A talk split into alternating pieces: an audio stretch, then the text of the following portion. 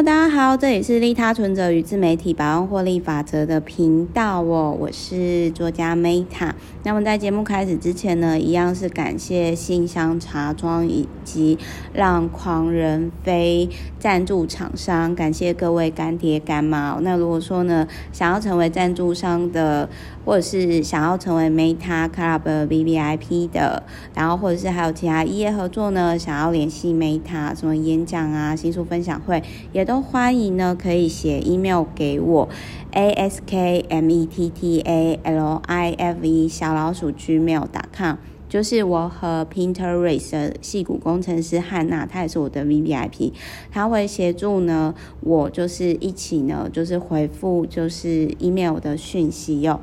好的，那么在节目开始之前，我们今天要讲的这一本书呢，是低风险创业。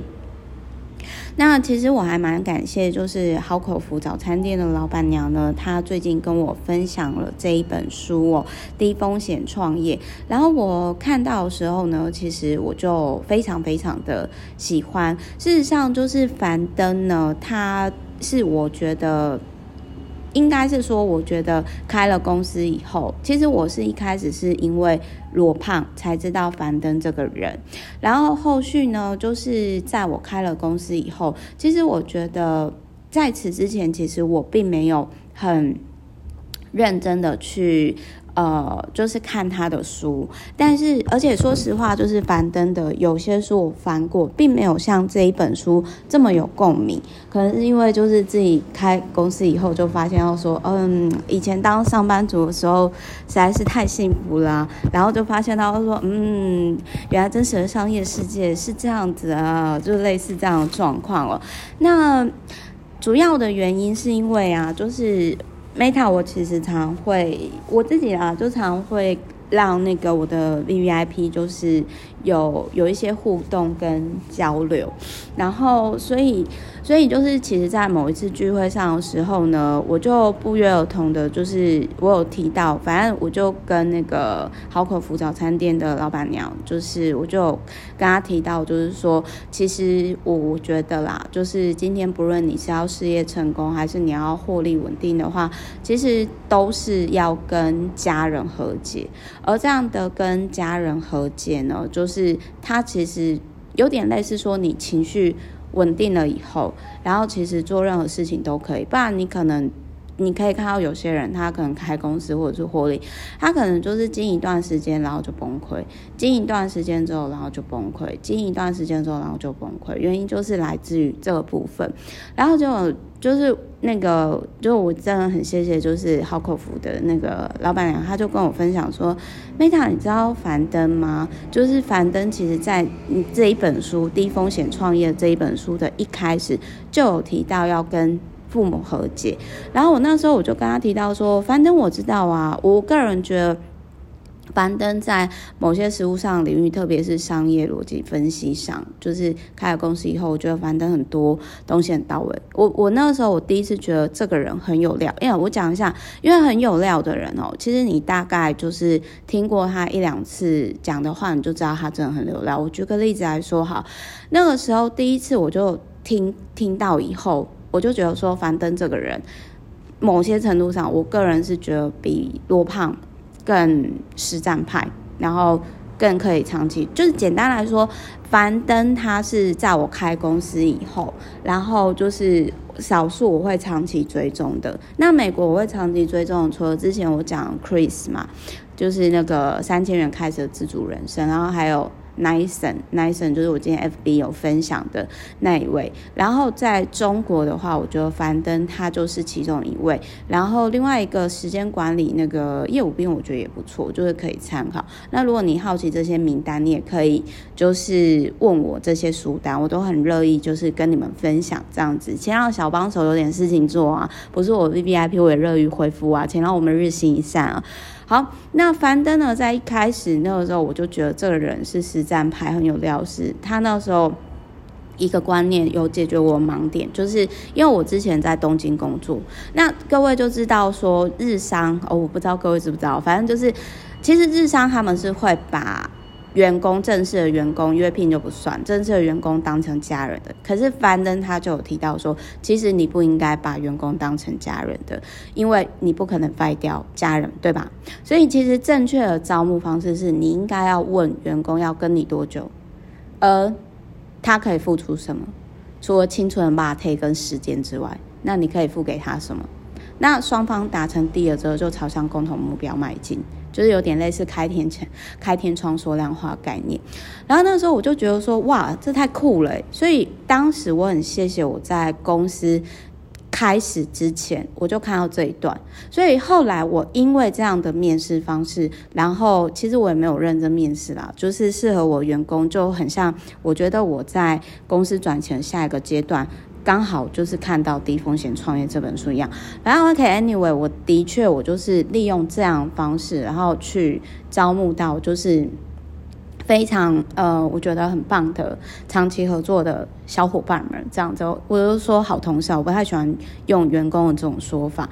然后很多老板其实都会问我说：“Meta，那你到底是如何管员工？”我就说我没有管员工，我从来没有，我真的没什么太管，除非我觉得需要。调整的地方，而且因为其实我实在是非常忙，我大概就是大方向，然后剩下就让他们就是，哎、就是自由发展这样。甚至我还问他们说，哎、那你们要不要多接案啊，什么什么之类的。然后就是呢，呃，他其实呢，就是会怎么讲？就是说那个时候其实就是还蛮多传产业老板就说，因为他们觉得说我好像就是我员工其实背后。呃，他他们其实就是觉得说，我也没有刻意营造跟他们很亲密，但是就是感觉就是关系非常好。那我觉得，因为这就是一个各取所需的关系吧，但是也不是互相利用啦，而是双赢的那种概念。所以我觉得其中一个。我觉得是来自于当初呃有接就是采取翻登的这种面试的方式。那当然有些员工可能他会说谎啦。那我可能运气比较好，我就是刚好遇到就是跟我一样有话有话直说的，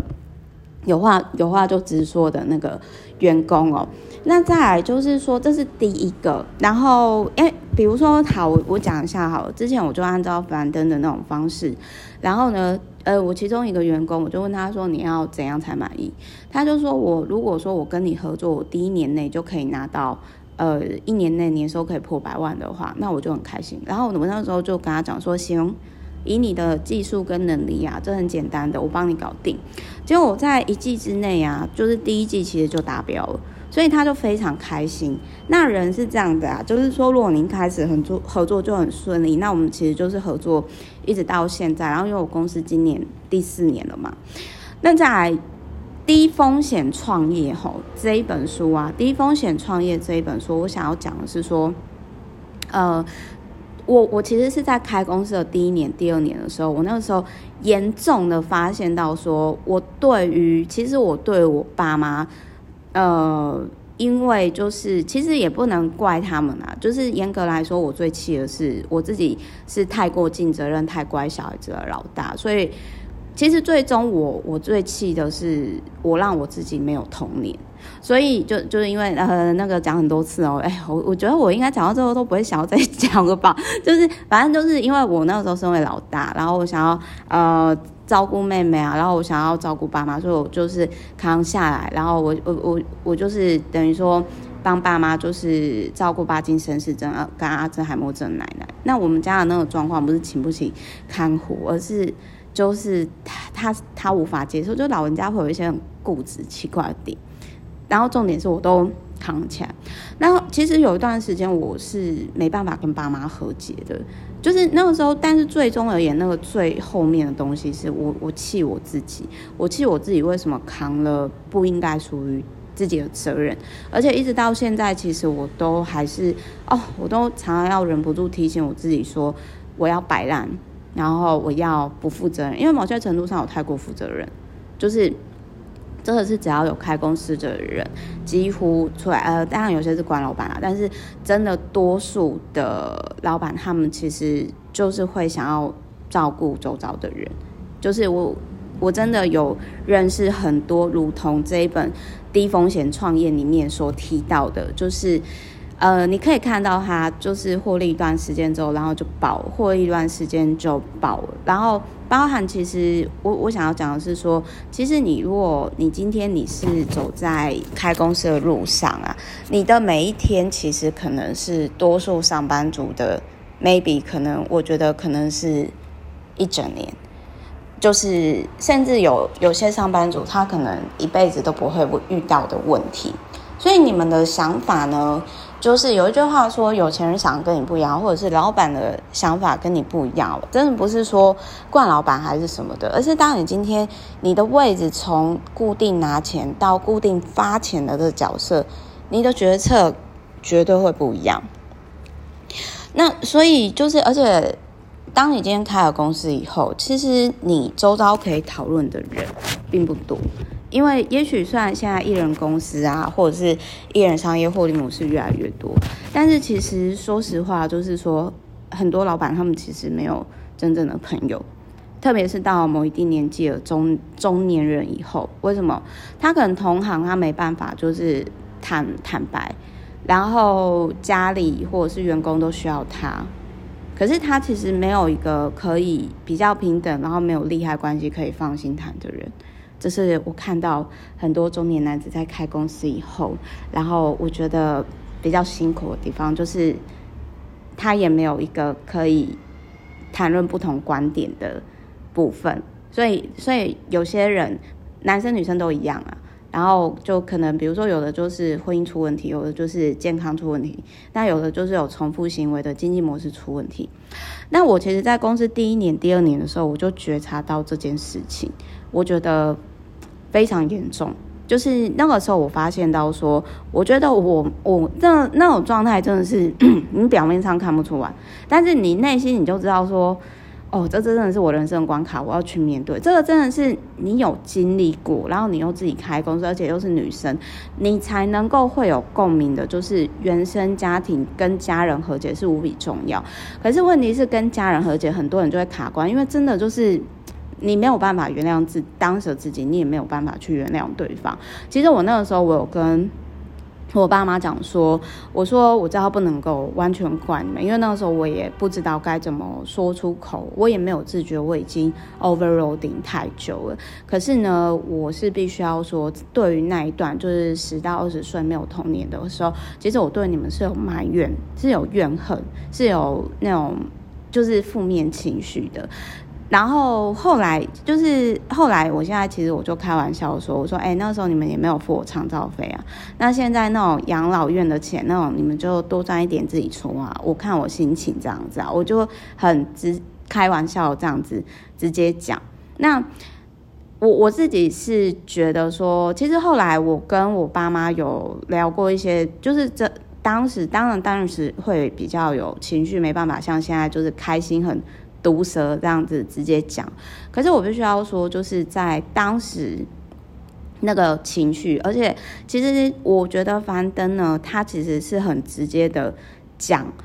我觉得是比，因为我我在看这一本书的时候，我当时跟父母和解，我是用陈志恒心理咨商师的那一本书的和解方式的最后一章，就是那个。叛逆有理，独立无罪。我蛮推荐那一本书。如果你们今天在台湾，你们需要跟家人和解的话，那我觉得也或许你们可以参考。除了低风险创业之外，你们可以参考就是那个陈正的心理咨商社《叛逆有理，独立无罪》的这一本书。那总而言之呢，低风险创业，他这里提到的，就是我还蛮。觉得樊登老师他就是可以把一个很简单，就是他可以讲的很简单。其实低风险创业在跟家人和解这一篇，他放在最前面。他他说这很重要，我超级认同这一个的。因为如果你今天没有去面对这一块，你绝对守不住钱。然后你的健，你根本没办法跟自己好好生活。然后你的健康、经济跟人际关系，一定就是一段时间就爆炸，然后就会。不平衡，然后我我想要讲一下，就是说，而且我觉得范登他最厉害的是，他一句话就讲重点。比如说我讲一件事情，比如说呢，他就有提到，他说跟父母和解呢，不是代表你真的要原谅他，你可以就是感谢他们。然后他有一个很特别的概念，他就说，请你记住，你的父母在当时对你做的那些事情都是对的。他有用双引号，他的意思是说，其实我后来想想也对啦，因为其实我们那一代，就是我们我们的爸妈或者是我们的阿公阿妈那一代，他们所受到的教育，就是。各位不觉得，其实现在就是他们那一代，我都称旧世界啦，然后我们这一代，我都称新世界啦。因为我从以前我就真的觉得说有很多不合理的地方，比如说像最近就是也有老一辈的就在讲说啊，为什么现在就是单身的女生那么高？那其实我就直接讲，这是我从很早以前我就一直有的概念，我是说结婚生小孩只会让女生增加更多问题。但是呢，幸福指数不会增加，所以除非她是天生母性很高的女生，否则多数就是多数女生，就是现在很开心快乐，何必再增加自己的问题呢？然后再来还有就是再来还有就是说呢，呃，低风险创业它里面就是还有提到的一个点，就是说他说。嗯，就就有点类似说，我们可我们可以感谢爸妈，让我们来到这个世界体验玩耍。那当然，他可能中间的过程当中会让我们不快乐，或者是伤心。就是如果说你很你很幸运，你有一个很幸福的童年，那当然就是你这一辈子。就有一句话不是说，呃。没有，就比如说跟我一样没有童年的人，终身都在用终身疗愈童年。那如果说有童年很开心有童年的人呢，他就是好像是用呃可以，我我我有点我有点忘掉那句话，但是反正就是说，我觉得那句话也很有哲理。那。我我这边先收回来，就是说我自己也很感谢说，因为我是遇到鹏哥以后，我才开始知道说怎么放过自己，就是我的我男友啦，然后我才渐渐开始知道说，哦，其实什么样才算是生活？因为我以前真的其实不是一个很懂生活的人，然后我总是不自觉的，就是说很压抑，或者是 push 自己 do something do something，然后心都。静不下来，然后我总是希望说我自己要更好，所以今天不论是开公司，或者是呃，如果你有觉察到，就是说你的你可能在不论是商业上，或者是说健康上，或者是行为模式上有一些重复，或者是上瘾的一些问题。可能是来自这部分，但是呢，低风险创业呢，他在跟父母和解这一段讲的很少。我觉得比较可以更进一步看的是陈真仁心理智商师的《叛逆有理独独立无罪》的那一本书，或者是你可以找他咨商。我自己是还没有空啦，但是我觉得他那本书实作，我觉得真的是那一次真的是对我帮助非常非常的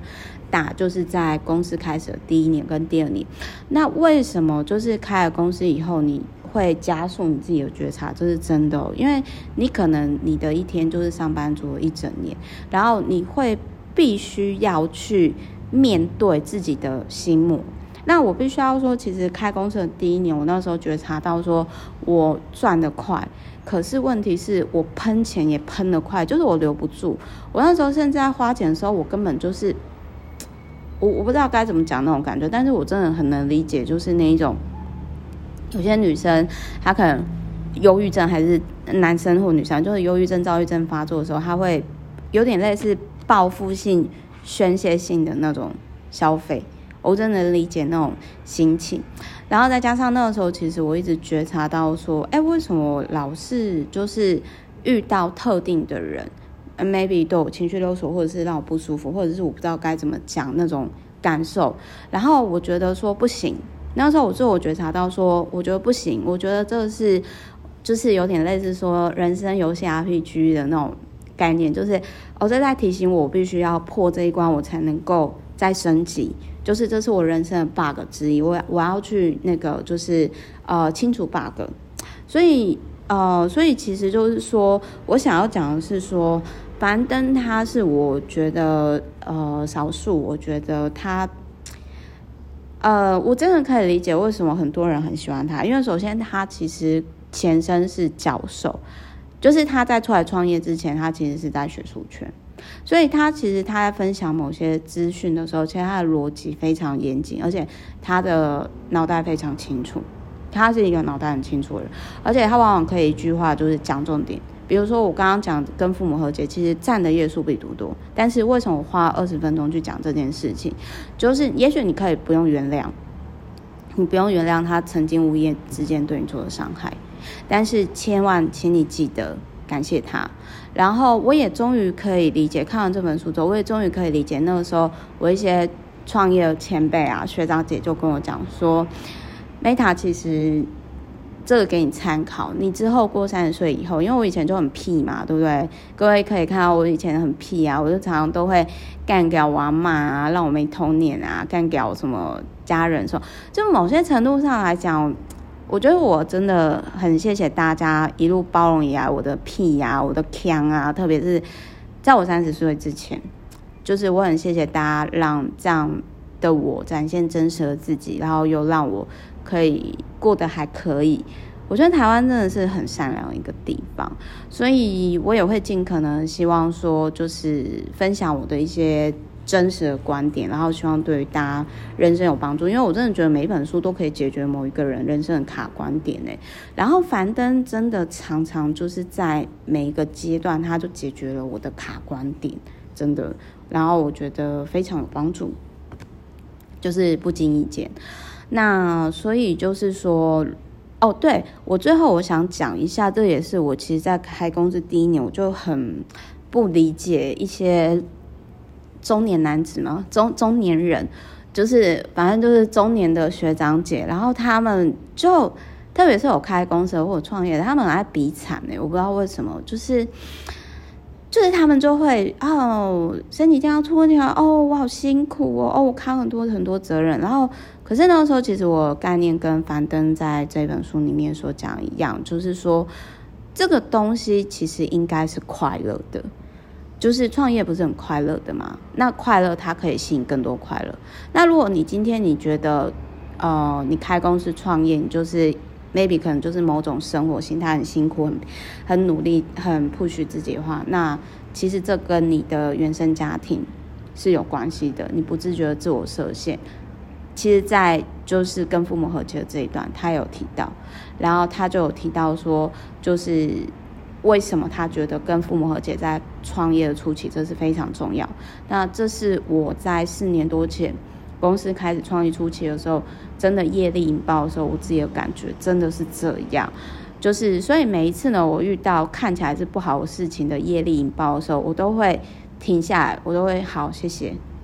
那个请问人生 RPG 或者是那种老子所谓的道，嗯、呃，高我，请问你要让我学什么呢？啊妞亚 say 哟，谢谢哦，这样子。好，所以呢。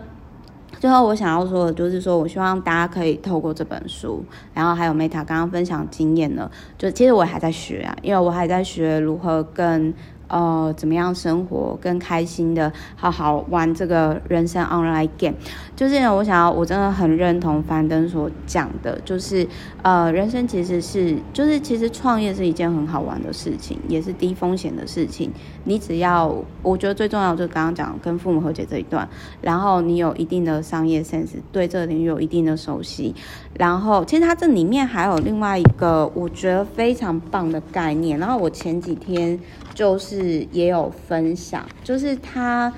那里面，但是这个因为我真的已经没有时间再继续讲了啦。就是简单的来说呢，就是非曲线性效益，就是有点类似说，你要走捷径的话，绝对不是直线。那这个真的是我自己在开公司之后，因为我自己是运气好啦，我就因缘际会，莫名其妙开了好多扇大门。然后真的就是透过那样的方式，所以就是可能很多人就会说：“哎，Meta，你你为什么那个时候那几年你真的是特厉害？然后就是就好像完成了很多人好几年前的事情，是利用这个原理。所以如果你今天你事业上面临了可能需要再来的。”转型或者是提升，我觉得其中有一项低风险创业是一个方式之一。好的，我是 Meta，我们下一集见，爱你们哦，拜拜。